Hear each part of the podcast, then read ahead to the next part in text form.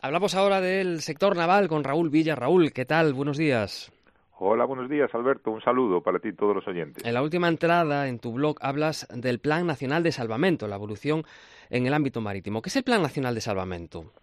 Pues mira, eh, la ley de puertos, Estado y la Marina Mercante, eh, que en su día cuando, cuando se inició pues fue muy rompedora con todo lo que había hasta ese momento, en el año 2011 estableció que el Gobierno tenía que aprobar lo que se denomina el Plan Nacional de Servicios Especiales de Salvamento y lucha contra contaminación del medio marino. ¿no? Entonces, hasta la fecha ha habido seis planes, ahora estamos en el plan 2021-2024. ¿no? Desde que fue la catástrofe del Prestige, pues entre otras cosas, ¿eh? el Servicio de Salvamento Marítimo, como ya comentábamos estas últimas semanas, se ha ido dotando de una serie de, de recursos y de medios propios. Actualmente hay cuatro buques polivalentes, diez remolcadores, 55 embarcaciones de intervención rápido y cuatro tipo guardamares.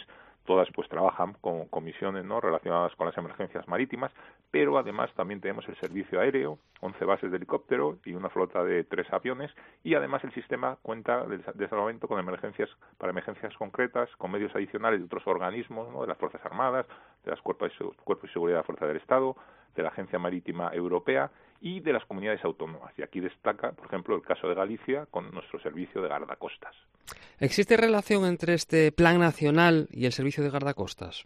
Pues mira, cuando López Veiga, eh, consejero de pesca a principios de los 90 de la recién creada Junta, eh, vio las estadísticas de accidentes marítimos, vio que en el 89, el año anterior, había habido 47 marinos fallecidos y de ellos 19 pescadores gallegos. Eh. Estaban las dos tripulaciones del palangrero Velasco de la Guardia y del nuevo Nautilus de, del Axi. Entonces estos accidentes dispararon una campaña ¿no? de demanda social exigiendo pues mayores medidas de seguridad de pesca y, de incorporación de, de, nuevos medios de salvamento. Entonces la Junta en el 90 encargó a la empresa Consultores Aeromarítimos, que la dirigía el vigués Fernando Novoa, un estudio de, de, la situación para hacer una serie de propuestas para intentar eh, dar respuesta a esa demanda social que había, ¿no? Entonces Novoa, que hoy en día tiene 74 años, le mando un abrazo, que hablé estos días con él, en ese momento llevaba 10 años de experiencia como piloto de helicópteros de la Armada y entonces digamos que presentó un plan el cual eh, recomendaba que se creara un servicio de búsqueda y salvamento propio que digamos pudiera atender a los pesqueros, que estuviera digamos coordinado con la Administración General del Estado y como gran novedad que incorporara helicópteros, ¿no? que no era lo que no había hasta ese momento y que además se integrase en el Plan Nacional de Salvamento como la Junta vio que en ese momento no tenía medios para eso, lo que hizo fue lo contrató a una serie a una serie de empresas y entonces en 1990 se creó el servicio de búsqueda y salvamento que llegó a, digamos a tener dos helicópteros Bell 212 que en aquel momento pues eran de, de, lo más eh, último que había en ese momento y que eh, dependían de la Consejería de Pesca y digamos que esos dos helicópteros estaban dotados con equipos de, búsqueda nocturna por infrarrojos y eso duró hasta el 2005 cuando la Junta adquirió ya dos helicópteros propios, los Sikorsky, los actuales Pesca 1 y Pesca 2 y se creó el actual servicio de guardacostas.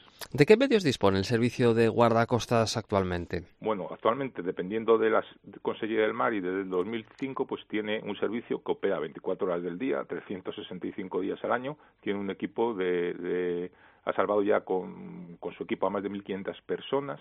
Eh, si consideramos además que existe desde el 1990, si lo, si lo unimos a lo anterior, pues ya hace más de 30 años que tenemos helicópteros por aquí y digamos que está estructurado en una serie de servicios con unas unidades operativas, Celeiro, Ferrol, Coruña, Musía, Ribeira, Vilasuán, Pontevedra y Vigo y digamos que hay 239 personas que se encargan de, de verificar el cumplimiento de toda la normativa de pesca, de marisqueo y de luchar contra la contaminación. ¿eh? Los medios aéreos, como he dicho, Pesca 1 con base en Vigo, Pesca 2 con, con base en Celeiro y en cuanto a medios marítimos tiene cuatro buques y además se suman 19 embarcaciones y, además tiene la Agencia Europea de Seguridad Marítima, la EMSA, tiene a la, a la embarcación Ría de Vigo que también ayuda a esto.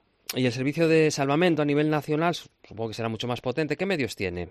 Sí, ahí ya estamos hablando de, de 2.100 profesionales, de muchos más barcos, hay, digamos, eh, 800 personas en las capitanías marítimas, hay 1.300 profesionales de, salvamento marítimo y además están pues los 20 centros de coordinación de salvamento, ¿no? Como tenemos Coruña o Finesterre, y digamos que, que digamos dependen de la persona titular de la capitanía marítima y han llegado a rescatar a, más de 70.000 personas en un año. Además tienen seis bases estratégicas para luchar contra la contaminación marina, una de ellas, por ejemplo, en Galicia en Ferrol, ¿no? en Vilar do Colo, digamos que pues lo que tienen estas bases permite que que haya una optimización de tiempo de respuesta ¿no? para llevar los equipos cuando haya una necesidad de emergencia a un lugar concreto y ahí pues ya se dispone de 60 kilómetros de cercos de, de contención de hidrocarburos, de campanas de recolección de hidrocarburos, de sonar, de tanques de transferencia de hidrocarburos, pues todas esas cosas que yo decía que sobre las que ya estamos más preparados si vuelve a ocurrir una desgracia para poder actuar con, con mayor rapidez.